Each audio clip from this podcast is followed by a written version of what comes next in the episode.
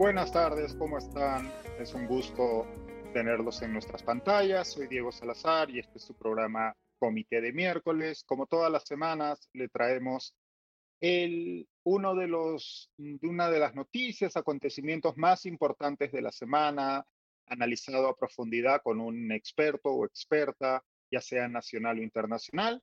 En esta semana eh, viajamos hasta Bolivia para conversar con la socióloga boliviana María Teresa Segada, profesora de la Universidad eh, Mayor de San Simón, acerca de los enfrentamientos que vienen sucediéndose dentro del partido de gobierno, dentro del partido Movimiento al Socialismo o más, liderado por el actual presidente boliviano Luis Arce, pero enfrentado directamente, cabalmente, con el expresidente y fundador del partido, Evo Morales. Ha habido enfrentamientos incluso violentos entre facciones de este partido.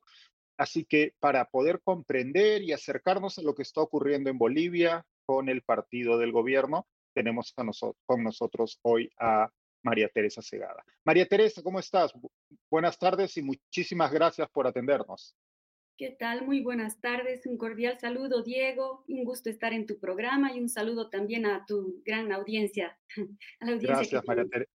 Gracias, María Teresa. Es un enorme placer. María Teresa, si no te importa, y dado que el programa está dirigido principalmente a una audiencia no boliviana, me gustaría que hagamos un poco de historia y que partamos por quién es Luis Arce, y cuál es su relación con el expresidente Evo Morales? ¿Cuál es la relación que han tenido a lo largo de los años? Bueno, mira, como sabes, Evo Morales fue elegido por primera vez como presidente de Bolivia el año 2005 con una mayoría impactante. Y el cargo de ministro de Economía ejerció Luis Arce durante prácticamente toda la gestión gubernamental. Unos meses estuvo fuera por algunos temas de salud, pero él ha sido uno de los ministros más eh, seguros, más consecuentes, digamos, con la línea del expresidente Evo Morales.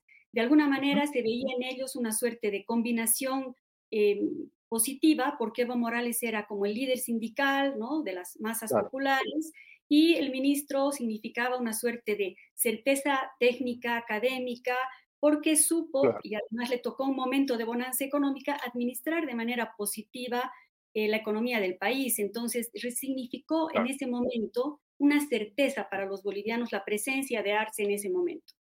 Independientemente de ese, digamos, esa imagen que transmitía hacia afuera Arce, que como bien señalas, era un poco el contrapeso, ¿no? Al líder más eh, popular, era Evo Morales. ¿Cuál era la relación personal entre ellos? Bueno, ambos son parte del instrumento político, ¿no? Y hay una relación evidentemente muy estrecha porque, como te digo, de, alguna manera había un apoyo mutuo entre ambos, ¿no? De tal tal, inclusive a qué punto llegó esta relación que cuando Evo Morales sale del país y se decide la, celebrar la elección el año 2020, después de la elección fallida del 2019, Evo Morales desde Argentina reúne a la dirección del MAS y decide él mismo, junto con el apoyo de su dirección nacional, que eh, Arce sería el candidato ideal para esta elección a la cual estaba inhabilitado de participar Evo Morales. Entonces, de alguna manera, es una suerte de, de sucesión o sustitución temporal por parte de una persona, digamos que era de confianza del expresidente Morales. Pienso que aquí hay un elemento importante, ¿no? Evo Morales no es solo un personaje, digamos, público, es un líder que se ha concebido a sí mismo y de alguna manera eso, ese impacto ha tenido en la sociedad boliviana como una suerte de líder insustituible. Entonces, de alguna manera, desde su punto de vista, este tránsito hacia Luis Arce significaba solamente eso, un momento en el cual él no podía habilitarse como presidente, pero desde el día que volvió al país Evo Morales, justo días posteriores a la asunción de Arce a la presidencia, él empezó a recuperar su relación con las bases, a rearmar su liderazgo, entonces no ha depuesto nunca su intención de mantenerse en la política en Bolivia. Ok, entonces digamos que de alguna manera Arce estaba usufructando el poder con la quiesencia de Evo Morales, pero guardándolo a la espera de que Morales pudiese volver a ser electo eh, eventualmente. ¿Es, ¿Era esa la visión del partido o solo del presidente, expresidente Morales? Yo creo que era una visión del expresidente Morales y no fue una visión tan explícita. Pero el hecho de que él retorne al país, dijo él que iba a retirarse de la política, pero cuando retorna al país Evo Morales, continúa haciendo política, ¿no? Vuelve a convocar a sus movimientos sociales, tiene una actividad permanente en redes sociales, en su cuenta Twitter, en Facebook, y también tiene un medio de comunicación interesante desde el cual uno puede percibir eh, este afán de regresar al alto mando del país, porque hay una radio que sale desde el Chapare, que es su zona, digamos, desde la que él emite sus, núcleos. su núcleo, que se llama Causachuncoca, y desde esta radio todos los domingos él tiene un programa en el que si uno hace una, una lectura de sus distintos discursos, puede constatar que él estaba muy lejos de retirarse de la política y a medida que se ha ido acercando el próximo evento electoral que toca a Bolivia el 2025, hay un mayor énfasis en él mismo y en sus sectores más allegados de perfilar su candidatura nuevamente hacia la presidencia del país. Y en este caso se ha encontrado con un personaje que es el actual presidente, que ha dejado de ser un sustituto funcional a Evo Morales, ha cobrado vida propia, ha tenido una gestión, digamos, entre comillas, exitosa en el poder y ha logrado también articular en su entorno un grupo de poder, incluso ciertos sectores y bases sociales que eran parte del propio movimiento al socialismo. Claro, porque nos has explicado muy bien esta, digamos, evolución del presidente Morales post-2020, luego de su regreso al país, con, bueno, la crisis que se vivió en Bolivia eh, en, el, en, el, en, el 2000, en el 2019. En paralelo, ¿cómo ha sido la evolución de Luis Arce, ya no ministro del presidente Evo Morales, sino como el jefe del Estado boliviano? ¿Cuál ha sido su evolución política? Mira, él ha asumido la conducción con bastante precaución y ha tenido un elemento a su favor que lo ha explotado muy bien y que fue el gobierno transitorio de eh, Yanine Áñez, ¿no? Este, este, este gobierno que sucedió en la pandemia, fue una salida a, este momento tan difícil que vivió Bolivia después de las elecciones eh, que se anularon del 2019, pero fue un año en que la presidenta Áñez no solo demostró una inconsistencia en, la, en el gobierno, sino que además coincidió con la época de pandemia y con un parlamento que acompañaba al gobierno de Áñez, que era mayoritariamente del MAS. Entonces, realmente fue un momento muy difícil y el país también se como otros países del mundo en una crisis social, económica, etc. Entonces, Arce se monta de alguna manera sobre esta derrota de Áñez para eh, generar, digamos, una visión de que él iba a sacar al país de la crisis y, y él ha logrado de alguna manera estabilizar. Tú sabes que Bolivia es uno de los países que ha sufrido menos, digamos, la inestabilidad económica, sobre todo en estos años, y ahora que él está perfilando su liderazgo, también él está utilizando estos argumentos para mostrarse como un personaje que ha logrado sacar a Bolivia adelante y que él quisiera dar continuidad a su gobierno. Entonces, eh, gran parte de su discurso ha estado orientado en ese sentido y en la recuperación también de, eh, digamos, una credibilidad del propio movimiento al socialismo frente a la sociedad. No hay que olvidar, Diego, que en el sistema de partidos bolivianos, desde hace dos décadas prácticamente, el, el, movimiento al socialismo es el partido predominante, prácticamente no hay una oposición. Entonces, lo que sucede dentro del MAS es muy impactante a nivel social y político en, en, todo el conjunto nacional. Y en esa construcción de un liderazgo propio por parte del presidente Luis Arce en estos ya tres años, él ha tenido, ha, ha hecho un esfuerzo, eh, digamos, claro o eh, por distanciarse del expresidente Evo Morales o, era o no, no, ha sido tan no, o ha sido un distanciamiento o más bien no lo nombraba cómo ha sido la evolución de esa porque me imagino que claro como bien señalabas el MAS ocupa un amplio espectro de la política boliviana no existe una oposición clara hoy. Entonces eh, ser el líder político que aspira a gobernar el país y, eh, implica ser el líder que gobierna el movimiento. Entonces, ¿el presidente Arce se ha distanciado abiertamente, públicamente del, del expresidente Morales o ha sido más sutil en, esa construcción de su liderazgo?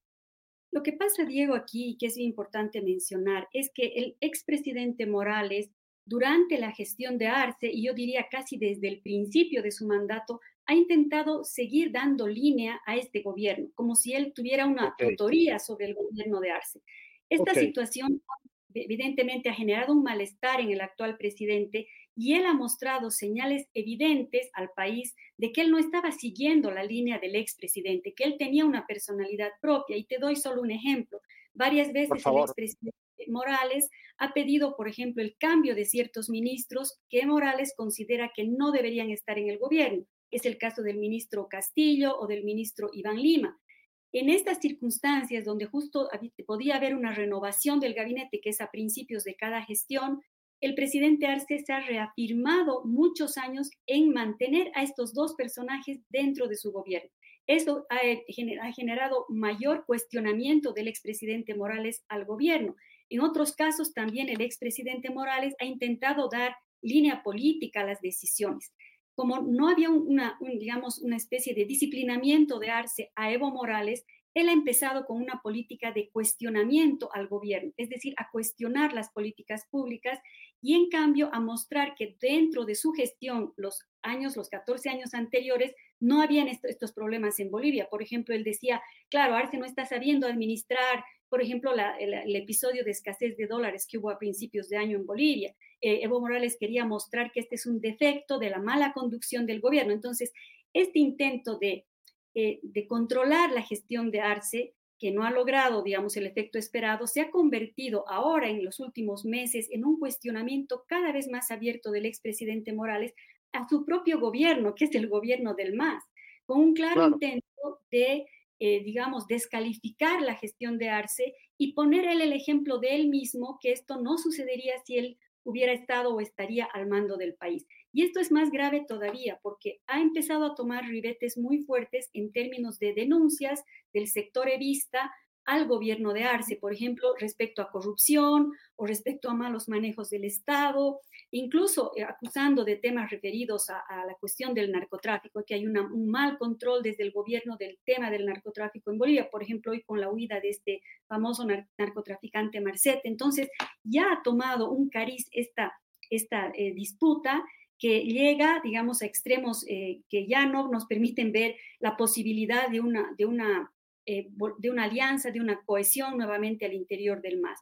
Y algo más que quiero mencionarte, como Por favor. ustedes saber, el movimiento al socialismo es un partido muy atípico, porque no es un partido político cualquiera, es un partido que se montó, que se conformó sobre la base de los movimientos campesinos indígenas de Bolivia. Es en realidad su instrumento político. Esto quiere decir que hay una imbricación entre el partido y los sindicatos campesinos indígenas. Entonces, disputa que comenzó entre los dos liderazgos, las cabezas, digamos, de estas dos fracciones, ha penetrado no solo a las autoridades que ahora están enfrentadas en términos institucionales, por ejemplo, en el Parlamento tú ves claramente que hay un sector evista y un sector arcista que están confrontados. Eso le ha permitido a los opositores minoritarios, por ejemplo, imponer algunas leyes con el acuerdo de diputados evistas, que esto no había en la democracia boliviana en los últimos 20 años. Pero más aún, porque esta disputa y este fraccionamiento ha penetrado a las bases sociales. La anterior semana ha habido un congreso de la Confederación Sindical de Trabajadores Campesinos de Bolivia, que es la entidad que agrupa a la totalidad de los sindicatos campesinos del país y que es afín al movimiento al socialismo. Esta es justamente su base social más importante. Y en este congreso ha habido una división tremenda. Han habido más de 400 heridos porque ha habido un combate físico en el Congreso. Se han aprobado dos dirigentes eh, nuevos que sustituyan al anterior, uno del ala arcista y otro del ala evista. Y en este momento justamente hay una pelea entre los dos sectores sindicales por la toma de la sede de la Federación de Campesinos de Bolivia. Entonces, esta tensión ha penetrado a las bases sociales del MAS. Ya no es un tema solo de los liderazgos o de sus entornos. Y esa, esa, ese quiebre que ha ocurrido, esa fractura que ha ocurrido en el movimiento, tiene, digamos, es un corte limpio, existen asociaciones enfrentadas o son miembros de las distintas asociaciones y sindicatos que se han ido alineando con el ala vista y con el ala arcista. Yo diría que es lo segundo, porque si bien han habido algunos intentos de articular como opciones alternativas a estas dos, hasta ahora no se pueden ver con claridad. Por ejemplo, eh, ¿a qué me refiero con que han habido intentos? Como hay una disputa en este momento eh, para la selección, porque en el fondo es esta disputa de liderazgos para quién va a ser el candidato a las elecciones del 2025. Entonces, ha habido momentos en que se ha acusado o denunciado al actual presidente de que ante la disputa por la sigla del MAS, porque quién va a ir con la sigla del MAS, que es, eh, digamos, es el, como el, el, recurso simbólico más importante en este momento en disputa, eh, se hablaba de que del pasado político del, ex, del presidente Arce, él ha sido eh, militante de un partido de izquierda muy conocido en Bolivia en la década de los 80, que era el Partido Socialista 1.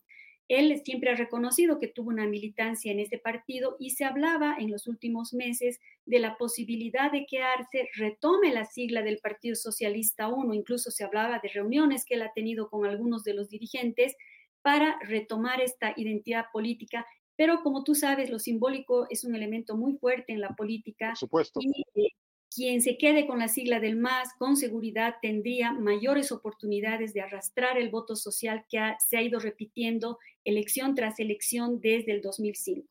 Claro, eh, leía en un artículo, me parece que en el diario El País, que incluso el vicepresidente del partido ya había expresado su rechazo a que, a que Arce fuera el candidato del partido en estas elecciones. El, el expresidente Morales ha expresado de forma pública su deseo de ser el candidato. Mira, lo que, eh, digamos, con, bastante habilidad política creo que sucede en general, él siempre ha, recurrido al discurso de las bases sociales, ¿no? Las bases sociales quieren que yo vuelva. Hay programas de su radio Causa Chuncoca que muy casualmente ponen detrás del escenario Evo Presidente 2025. Han habido incluso movilizaciones de personas con las camisetas eh, marcadas con Evo 2025. O sea, hay un movimiento ya explícito, pero he visto por ahora como de sus seguidores, de las bases que están pidiendo que él retome el liderazgo del partido. Pero no hay, digamos, Explícitamente, cuando Evo Morales le preguntan si va a ser candidato, él suele decir que no es momento todavía de hablar de la candidatura. Ahora hay un evento muy próximo que sí va a tener que partir las aguas. Es el Congreso eh, del propio movimiento al socialismo que se ha anunciado para los primeros días de octubre.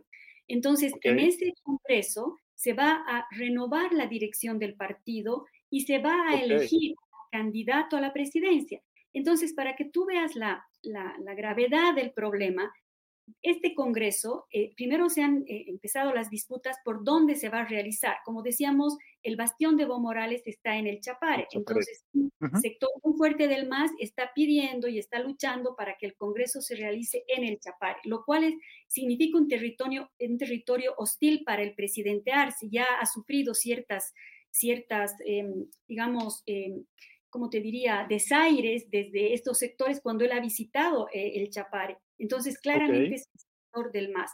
En cambio, el sector de Arce ha propuesto que este Congreso del MAS se realice en el Alto, que es el lugar, digamos, más, más afín, más amigable para el presidente Arce por la presencia también de Choquehuanqui, las bases sindicales campesinas del altiplano de Bolivia.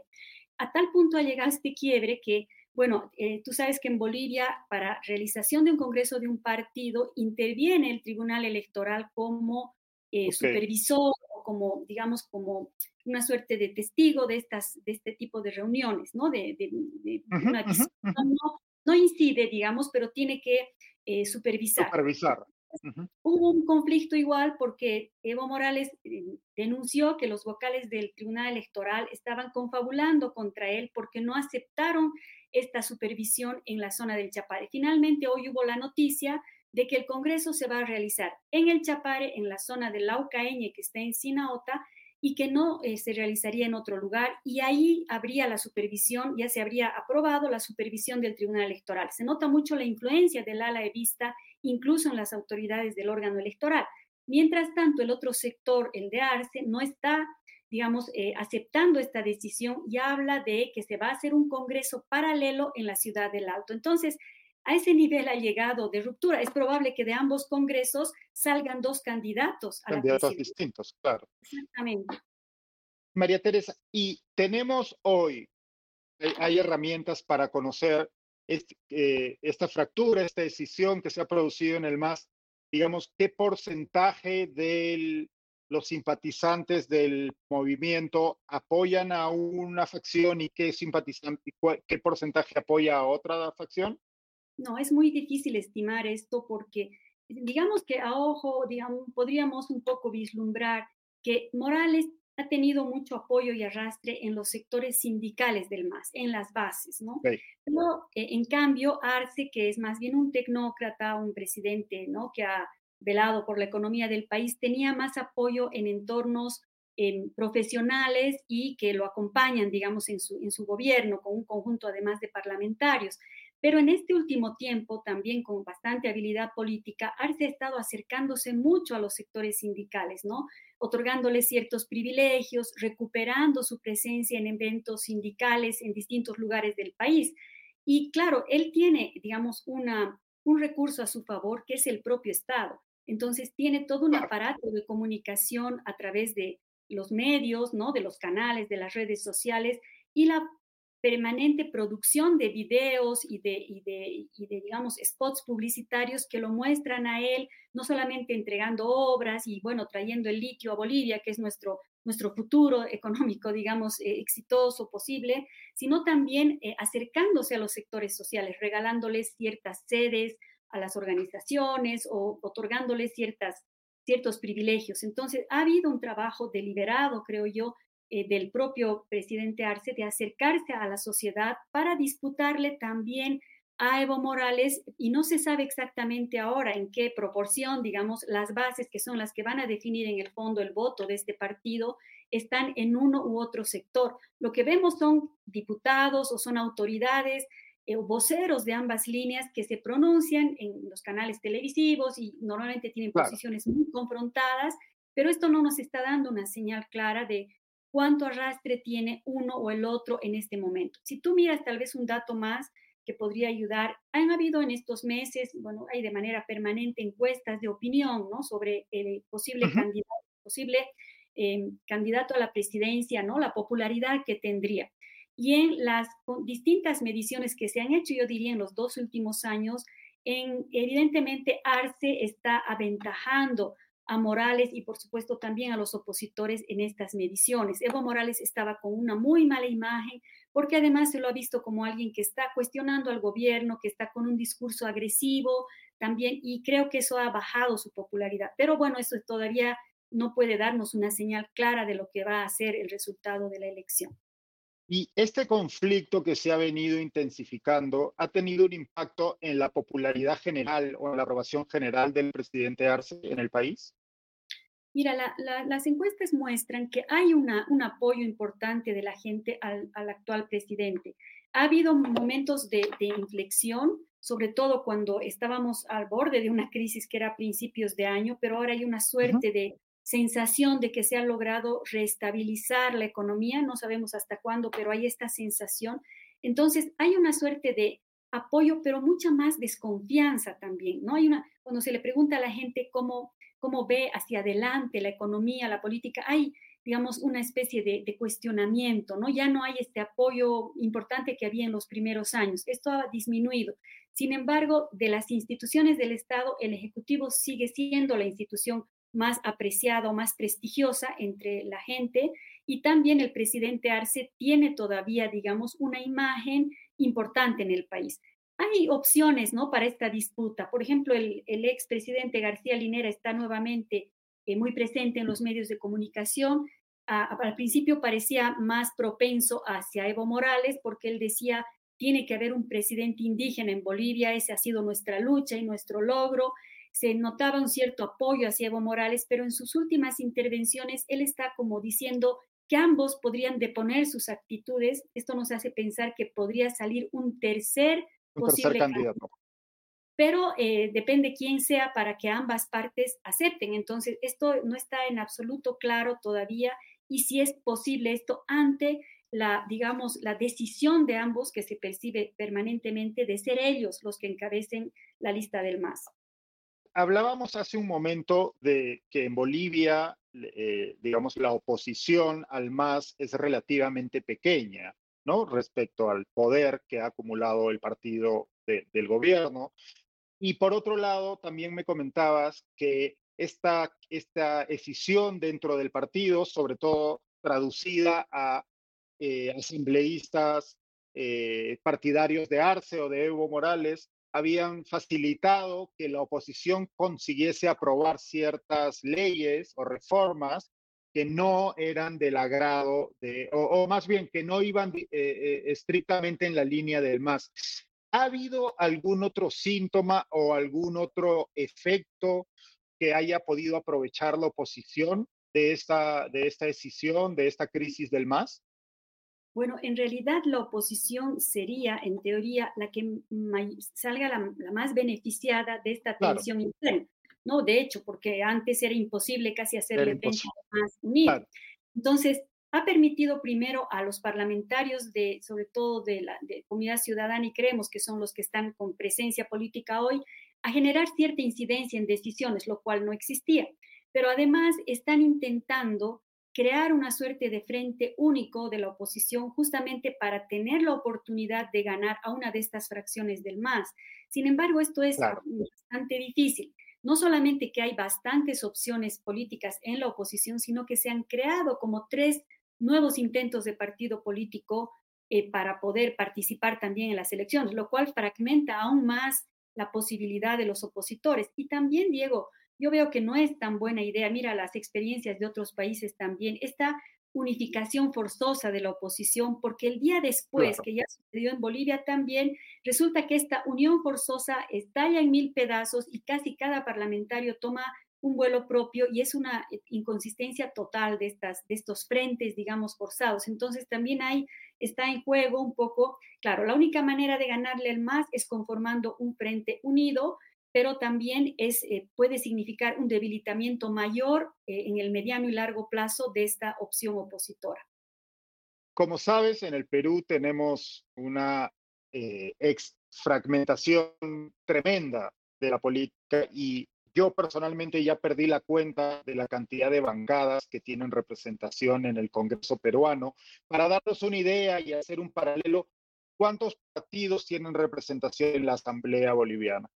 Mira, ese es tal vez un factor interesante. Solo hay tres partidos que tienen representación parlamentaria. El movimiento al socialismo, que tiene la representación mayoritaria, un partido de oposición de izquierda moderada, que sería eh, Comunidad Ciudadana, que está a la cabeza de Carlos Mesa, y creemos mm. que es un partido que tiene origen en la ciudad de Santa Cruz, que está al mando de, de, Camacho, del actual gobernador de esa región, que hoy está en la cárcel acusado de problemas, digamos, de gestión eh, y de administración política pasadas, pero digamos, esos tres partidos, solamente hay tres que tienen representación parlamentaria, entonces parece un sistema muy organizado en realidad, pero no es por razón, porque dentro de la bancada de Creemos, por ejemplo, ya hay cuatro fracciones, casi dos, tres personas por, por parte, ¿no? O sea, una que es camachista, los otros que son anticamachistas, los que, entonces son cuatro, Creemos se ha dividido al menos en cuatro.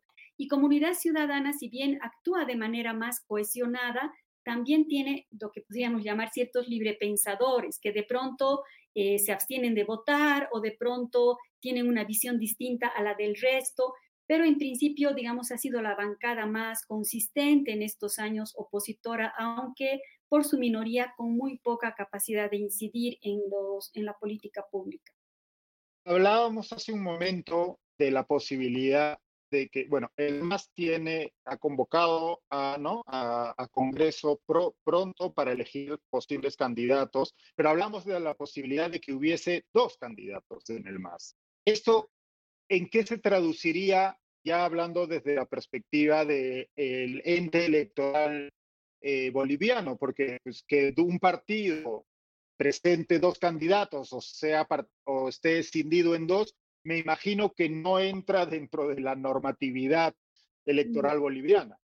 De ninguna manera. Mira, en Bolivia se ha aprobado eh, con la nueva constitución y después con la ley de organizaciones políticas que se aprobó recién el año 2020, eh, perdón, el año 2018, se ha aprobado una figura que no existía antes en Bolivia, que son las elecciones primarias. Sin embargo, ya hemos tenido una experiencia de elecciones primarias para las, justamente para los comicios de 2019 donde fue una e, e, elección primaria totalmente atípica e inútil, un gasto de dinero, de dinero absurdo, como dijeron muchos, porque se hicieron primarias que son cerradas, o sea, solo participa la militancia de cada organización. Claro. Se presentó solo un candidato, entonces lo que fue a hacer la militancia era ratificar ese candidato que de hecho iba a ser el único que iba a terciar en las elecciones generales. Pero para este año, también, o para esta elección futura, también se tienen que aplicar obligatoriamente elecciones primarias, así sea de manera formal, eso dice la ley.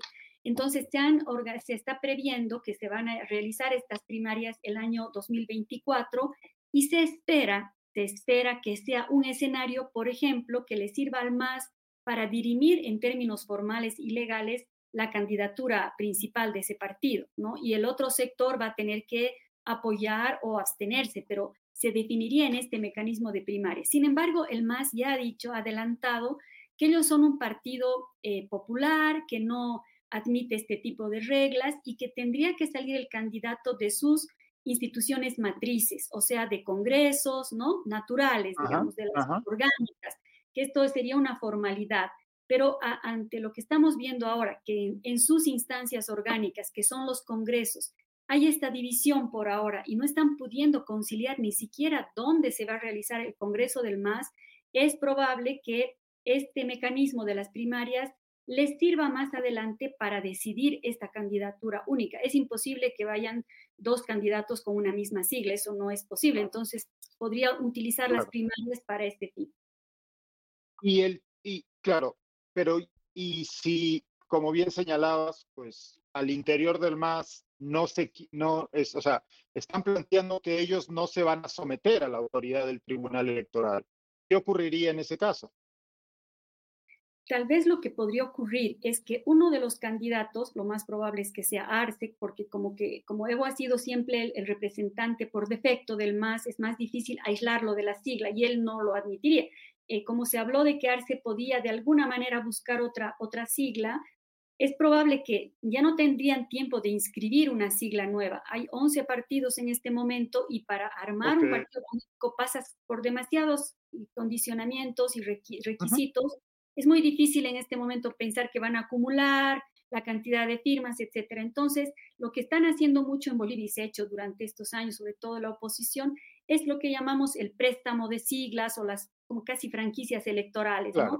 Entonces, que Arce podría quizás, no lo sé, no lo han dicho, solo sospecho, presentarse con una sigla más o menos afín existente y hacer una alianza para poder habilitarse para competir en las elecciones. Pero esta es una mera especulación en este momento, porque capaz también aparezca en los próximos meses este candidato de unidad que sea un tercero y finalmente puedan llegar a una suerte de conciliación, ¿no? Y justo te iba a preguntar eso, María Teresa, ¿y hay algún ¿Hay alguna figura que ya haya asomado de alguna manera la cabeza que podría eventualmente convertirse en ese tercer candidato o candidata? Mira, se está hablando, pero de manera informal, aunque de alguna manera también se ha hecho ya visible, de un personaje, un líder del MAS que es muy joven, que es, em, bueno, que digamos, él es de los cocaleros, ¿no? Y que, em, pero el, problema es que tiene su origen en el movimiento cocalero. Entonces, eh, creo que tendría un sesgo por esa razón. Él es eh, Andrónico Rodríguez, que es actualmente diputado del MAS, ha hecho un, buen desempeño como diputado eh, y trata él también de mantenerse distante de esta división. Eh, podría ser el candidato que se está como preservando hacia un futuro, pero él es demasiado joven probablemente y tiene este sesgo que su origen es el movimiento cocalero. Entonces no sé si va a ser aceptado por el otro sector que también tiene eh, territorialmente otro, digamos, otras bases sociales, ¿no? Que, como decimos, Arce y Choquehuanca tienen más bien, digamos, un anclaje en la zona andina, mientras Evo Morales en la zona del Chapar. Entonces, no es una disputa solo de discursos y de líderes, sino también territorial en el fondo, ¿no? Y esa sería la desventaja de Andrónico, mm, pero, digamos, el único nombre que más o menos ha circulado es el de, el de él, pero no sé cuánta, cuánto consenso puede lograr. Cuando, cuando dices que Andrónico tiene este sesgo, ¿quieres decir que por su pertenencia al movimiento cocalero podría ser rechazado por qué sectores del partido o del movimiento? por el arcismo, ¿no? Por el arcismo y okay. y los eh, sindicatos, digamos, que, que, que están en el lado, digamos, de la paz, sobre todo la paz, Oruro, ¿no? Porque lo sentirían más cercano al levismo. Exactamente. Desconfiarían, digamos, de la, de la equidistancia que él puede tener respecto a, ambos liderazgos. María Teresa, ya para ir terminando, eh, decías al inicio de esta conversación que tú percibías que esta división era pues, inexorable prácticamente. ¿Crees que esto puede conducir independientemente de esta salida que hemos estado explorando en los últimos segundos, de la aparición de un tercer candidato, pero como tú misma nos has explicado, no existe demasiada claridad respecto a esa posibilidad. ¿Tú crees que este, esta decisión que se viene además, esta fractura que se viene acrecentando en las últimas semanas y meses, podría conducir al quiebre definitivo de, del MAS? Mira, es una pregunta difícil, Diego, porque hay muchos elementos en medio, ¿no? Por ejemplo, el hecho de que eh, en política tú sabes que a veces ante la aparición de un enemigo común se suelen rearticular las, las opciones políticas. En Bolivia no hay este enemigo común, o sea, me refiero a que aparezca, digamos, un líder de oposición muy fuerte que obligue más a deponer cualquier distancia interna para rearticular. Eso, digamos, no es posible porque en la oposición no se vislumbra nada parecido. Quizás eh, porque, a ver, entre ellos tampoco tú encuentras distancias ideológicas, o sea, no es una pelea por visiones de país distintas, ni siquiera hay ese debate, ¿no? O sea, es casi una disputa franca y abierta por el poder. Y eso dificulta mucho más, porque tú te puedes poner de acuerdo en un programa político, ¿no? Concertar de alguna manera, pero en este caso no se trata de ese tipo de, de, de, distancias. Pero es, mucho, más difícil ponerse de acuerdo cuando la única manera de ponerse de acuerdo es cederle el poder al otro.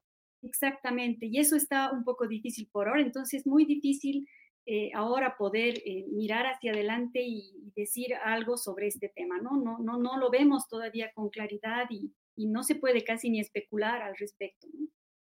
¿Qué otras consecuencias que no estamos viendo y que no hemos explorado en esta conversación por mi desconocimiento, eh, casi seguramente, crees que deberíamos estar viendo, crees que pueda tener esto en el futuro inmediato de la política boliviana?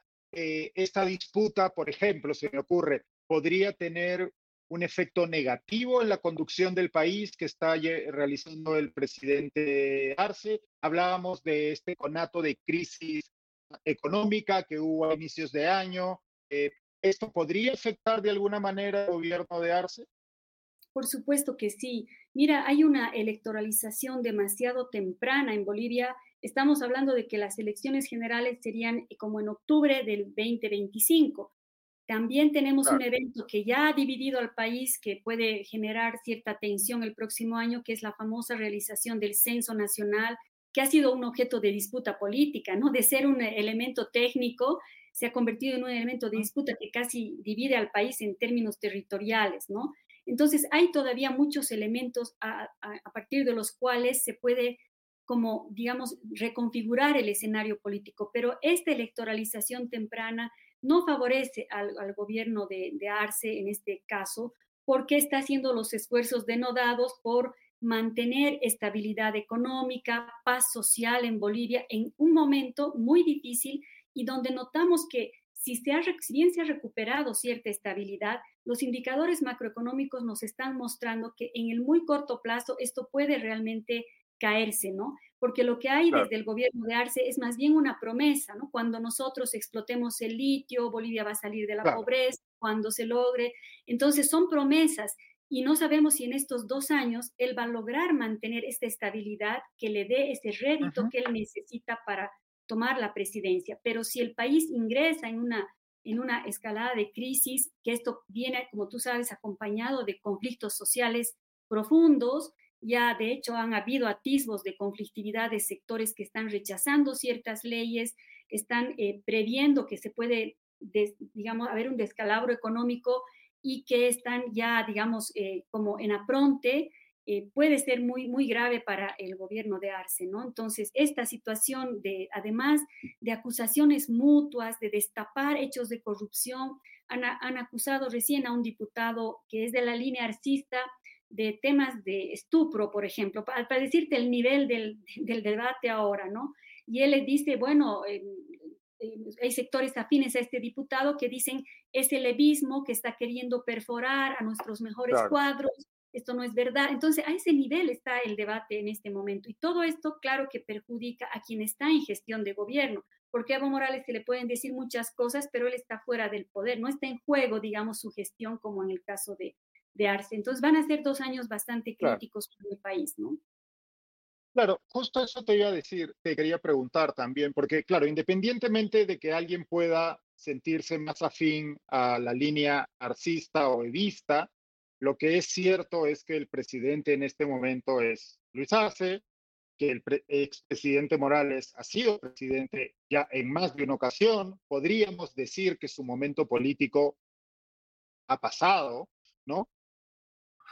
Y el esta pregunta son dos preguntas en realidad. Por un lado, desde tu punto de vista, ¿existe la posibilidad de que el presidente Morales haga ese análisis y se retire de la contienda? Y dos, si eso llegase a ocurrir, ¿el evismo desaparecería o sería Morales quien ungiría a un sucesor para disputarle el poder a Arce? Bueno, para comenzar, yo no creo que Evo Morales se retire de esta contienda.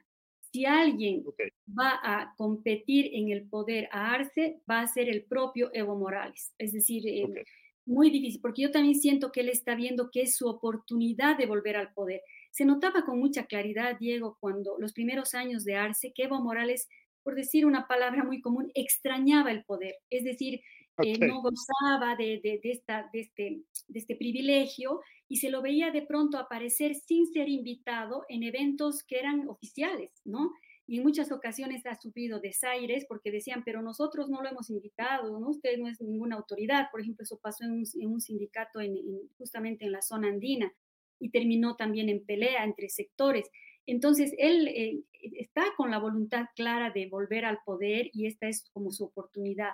Yo no creo que él desista. Además, no te olvides que Evo Morales ha sido como investido como el primer presidente indígena, el líder insustituible, tiene todo ese, componente que lo hace único, digamos, ¿no? Que nosotros pensábamos, y en su momento también hemos, hemos, nos hemos equivocado, pensando que si no era Evo, el MAS iba a desaparecer, porque él era el factor de cohesión organizativa.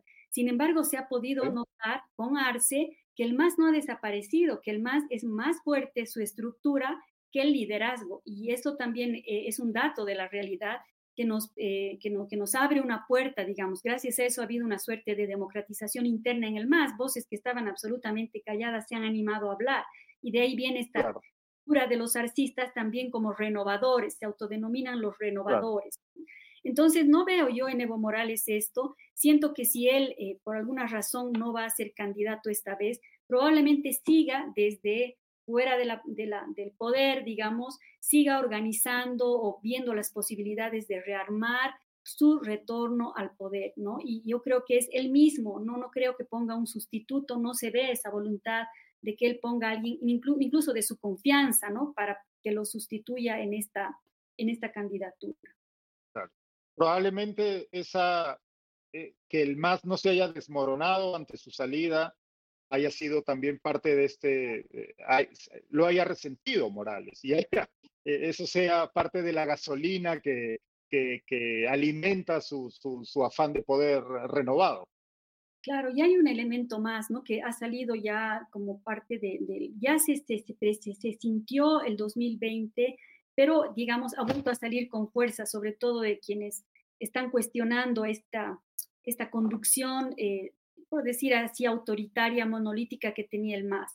Y es eh, que se le está reclamando a Evo Morales el abandono de sus bases en plena crisis del 2019, ¿no? Se le reclama porque él, eh, en plena crisis y confrontación social, él decide renunciar a la presidencia, pero no solo renunciar, sino que decide abandonar el país. Entonces, sobre todo la gente del Alto que estaba sufriendo toda esta presión y masacre de Sencata por el nuevo gobierno, ¿no? que es una localidad que se, enfrentó con el gobierno de Áñez, eh, le ha reclamado ya varias veces a Evo Morales por qué los abandonó. Él se subió a un avión y se fue, dice, a un hotel de cinco estrellas en México, mientras sus bases sociales aquí estaban sufriendo las consecuencias de un gobierno como el de Áñez. ¿no? Entonces, hay esos factores también eh, subjetivos que están pesando en este momento y que seguramente Evo Morales quisiera revertir, recuperar, justificar, ¿no? Y está, está en un proceso de esa naturaleza. Pero como te digo, tiene factores que le facilitan el liderazgo, pero también hay otros que,